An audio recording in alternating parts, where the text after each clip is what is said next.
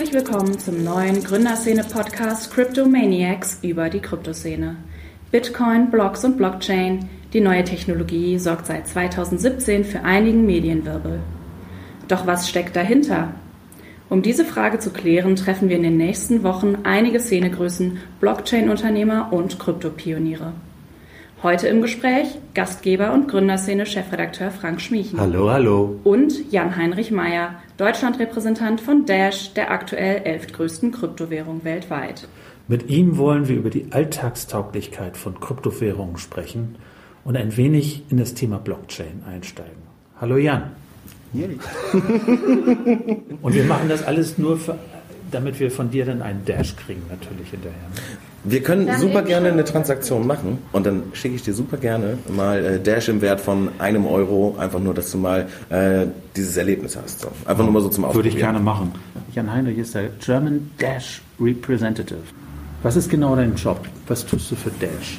Das, was ich hauptsächlich mache, ist Aufklärungsarbeit. Also ich gehe äh, los und erzähle Menschen von Kryptowährungen, wie das ganze Ding funktioniert und was bei Dash die Besonderheiten sind.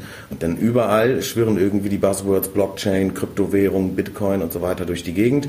Aber ich glaube, ganz viele Leute wissen gar nicht, was eigentlich dahinter steckt und auch, ähm, was die Philosophie eigentlich ist, äh, auf der das Ganze begründet ist. Gibt es da sowas wie Ängste die du so ein bisschen befrieden musst? Oder sind die Leute eher so im Investitionsrausch und wollen alle dabei sein? Beides, ne? Also es kommt immer ganz drauf an, mit wem man spricht. Aber klar, da draußen sind super viele Leute, ähm, die sich denken, Mensch, äh, mit so einem Krypto-Invest kann ich jetzt eventuell ganz schnell ganz viel Geld machen. Ähm, halte ich eine sehr schwierige Auffassung bei egal was, egal ob bei Kryptowährungen oder anderen Aktien oder Anlagemöglichkeiten. Ähm, und es gibt aber natürlich auch da draußen Leute, die so ein bisschen ja, Skepsis haben. Was ist das eigentlich? Ist das vielleicht doch nur ein Schneeballsystem oder ist es eigentlich nur ein riesiges, eine riesige internationale äh, Betrugsmaschinerie, äh, so heißt das Wort, genau. Mhm. Warum explodiert das jetzt gerade so? Ähm, weil die Möglichkeiten dafür vorhanden sind. Ne? Also du hast ja, äh, wenn man ICO zum Beispiel machen möchte, findet das auf der Ethereum-Blockchain statt und es ist relativ einfach, sage ich mal, wenn man ein bisschen äh, technisches Verständnis mitbringt, sowas aufzusetzen. Und der Hype rund um diese Buzzwords stachelt natürlich viele Leute an, dass sie sagen, okay, ich mache jetzt auch eine ICO, ich mache jetzt auch ein Blockchain-Projekt. Die Schwierigkeit dabei ist eigentlich, dass man sich ja normalerweise einem Problem nähert. Also wenn wir sagen, wir haben hier irgendeine Schwierigkeit, wir wollen dieses Problem lösen, dann überlegen wir uns, wie machen wir das am besten.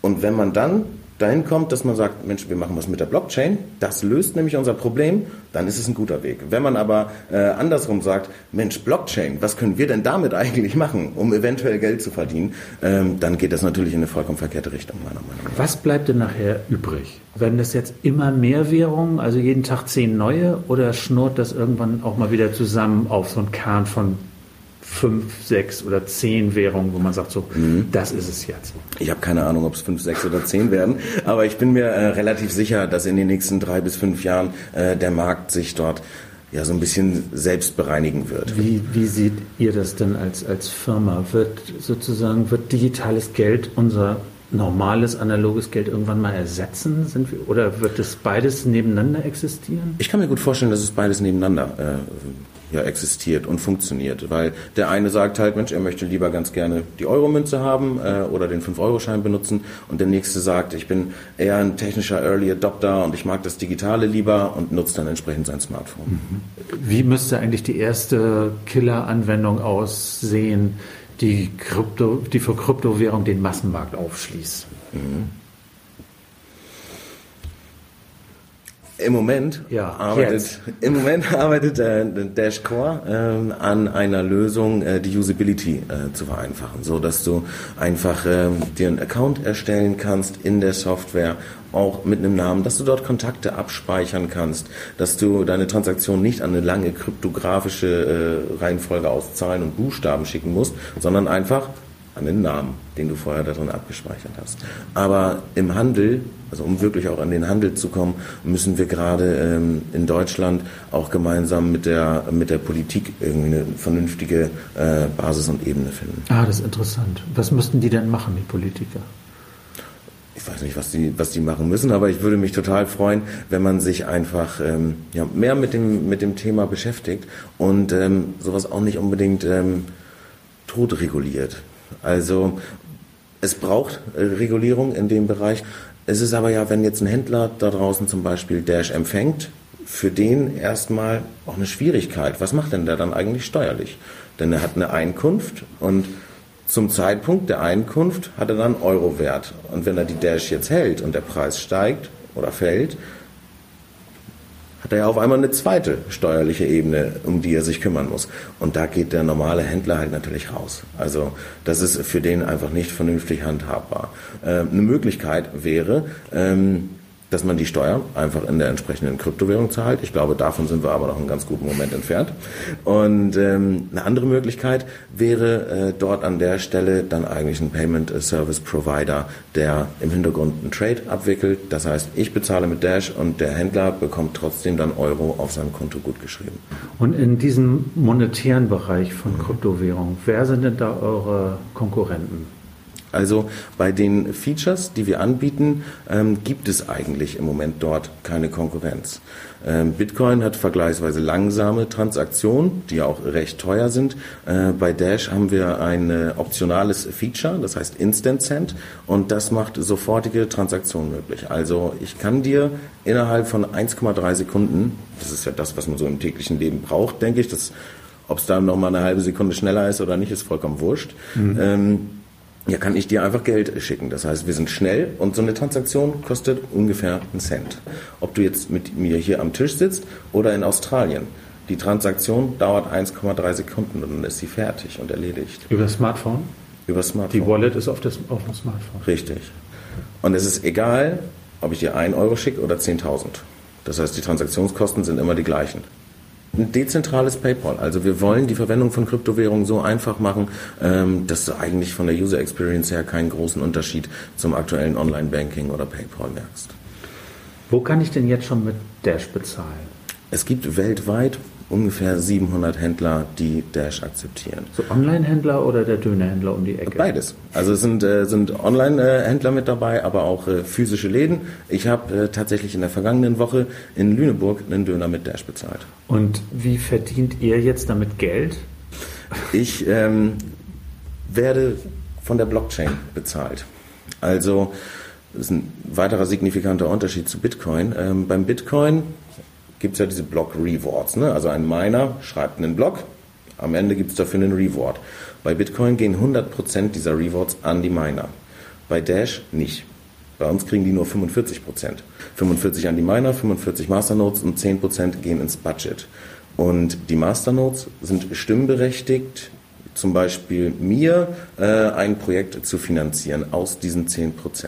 Also die Währung selbst hat ein Budget finanziert sich selbst, ist äh, also nicht von, von externen Geldgebern oder Spekulationen in irgendeiner Weise äh, abhängig oder halt auch ja, von ehrenamtlichen Tätigkeiten. Also ich habe einen ganz normalen Job, bloß dass ich halt direkt von der Blockchain bezahlt werde. Mhm.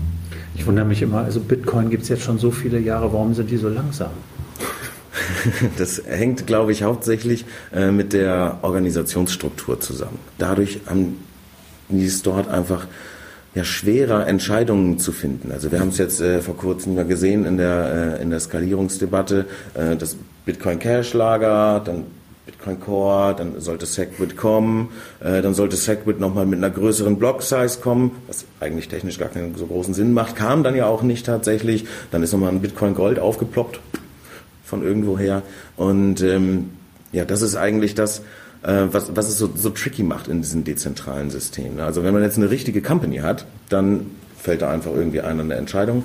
Äh, aber bei Bitcoin und auch bei Dash in diesen dezentralen Geschichten ist es einfach so, dass ja ein Konsens gefunden werden muss. Und dafür gibt es ähm, bei, bei Bitcoin keine richtigen äh, Mechanismen.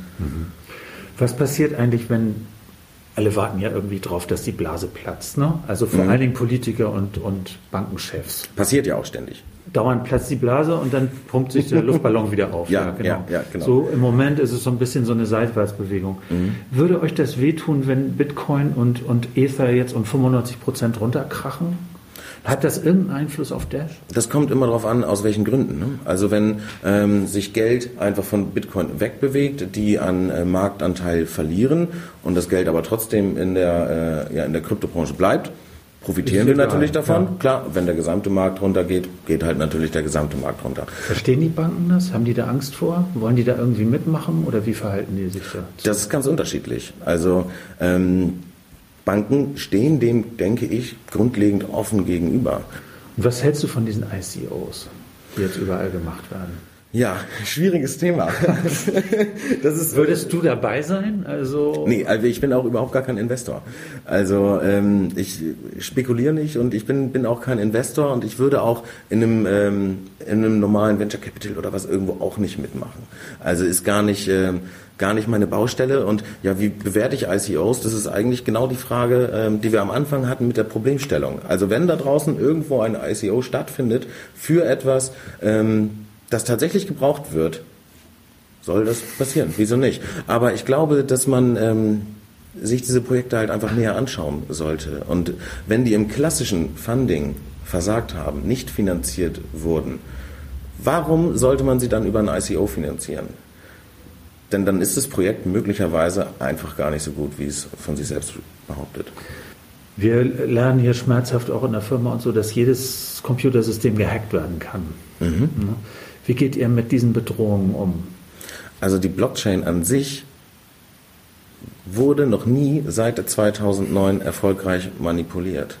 Ähm, dadurch, dass du ja alle Daten offen liegen hast und du den, den Konsens brauchst, äh, um Transaktionen überhaupt als valide äh, verifizieren zu können, ist es für einen Angreifer eigentlich nicht möglich, außer er stellt die Gesamt- äh, oder ja mehr als, mehr als 50 Prozent äh, der Rechenleistung im gesamten Netzwerk. Das heißt, was die reine Datensicherheit angeht, ähm, ja, ist, ist die Blockchain, äh, denke ich, schon ganz. Die Blockchain ist na, un unangreifbar nicht, aber, weil man kann alles Mögliche angreifen, aber bisher wurde sie auf jeden Fall noch nicht erfolgreich angegriffen. Muss ich zum Schluss nochmal eine etwas unangenehme Frage stellen mhm. in, Sachen, in Sachen Politik. Ähm, wir haben uns vor ein paar Tagen mit, so, mit einer Krypto-Konferenz in Hamburg beschäftigt und festgestellt, dass dort Sprecher oder eine Sprecherin der AfD auftreten sollte, Alice Weidel. Daraufhin haben wir ein bisschen recherchiert und festgestellt, dass es eine seltsame Affinität von rechten politischen Gruppierungen in, äh, zur Kryptoszene gibt. Ähm, hast du da irgendwelche Erfahrungen gemacht? Gibt es da irgendwelche Verbindungen, die du siehst? Also bisher sind alle Menschen, die ich im, äh, im Kryptobereich so kennengelernt habe, komplett gemischt gewesen. Mhm. Und ganz viele, die selbst auch gar keine großartige politische Richtung einschlagen würden. Mhm. Also es sind viele Libertäre dabei, aber ähm, ich, also mir persönlich ist da jetzt noch niemand äh, Rechtes irgendwie über den Weg gelaufen und macht auch in meinem Kopf per Definition nicht so viel Sinn, mhm. äh, dass man sagt, ich bin jetzt ein Nationalist und möchte aber an einem internationalen, dezentralen Netzwerk äh, partizipieren. Also das schließt sich ja irgendwie gegenseitig aus. Mhm. Mir ist nur aufgefallen, dass diese Videos, diese, die ihr auf eurer Seite habt, mhm. sind gemacht worden von Aaron König. Ja. Der ist ja nun super lange schon in diesem ganzen Bitcoin-Geschäft dabei. Ja. Und der tritt aber auch hin und wieder bei AfD-Veranstaltungen auf. Ist es so? Ja. Okay. Und äh, der war auch einer der bestimmenden Leute in Hamburg, die dieses, ähm, die diese Konferenz organisiert haben. Mhm. Und ähm, da war wieder die Alice Weidel dabei und ist ähm, inzwischen wieder ausgeladen worden. Also irgendwie scheint es doch eine, eine Verbindung zu geben von, sage ich mal, extrem libertär zu mhm. Leuten, die eher so in die rechte Richtung gehen. Oder es gibt einfach eine Verbindung ähm, zwischen Aaron König und der AfD. Aber ich würde jetzt sagen, egal ob ein Aaron König oder ob ein Jan-Heinrich Meyer, keiner von uns ist ja repräsentativ für die komplette Szene. Mhm. Also ich zum Beispiel esse total gerne Spaghetti. Das heißt noch lange nicht, dass alle in der Kryptoszene gern Spaghetti essen. Mhm. Schön gesagt.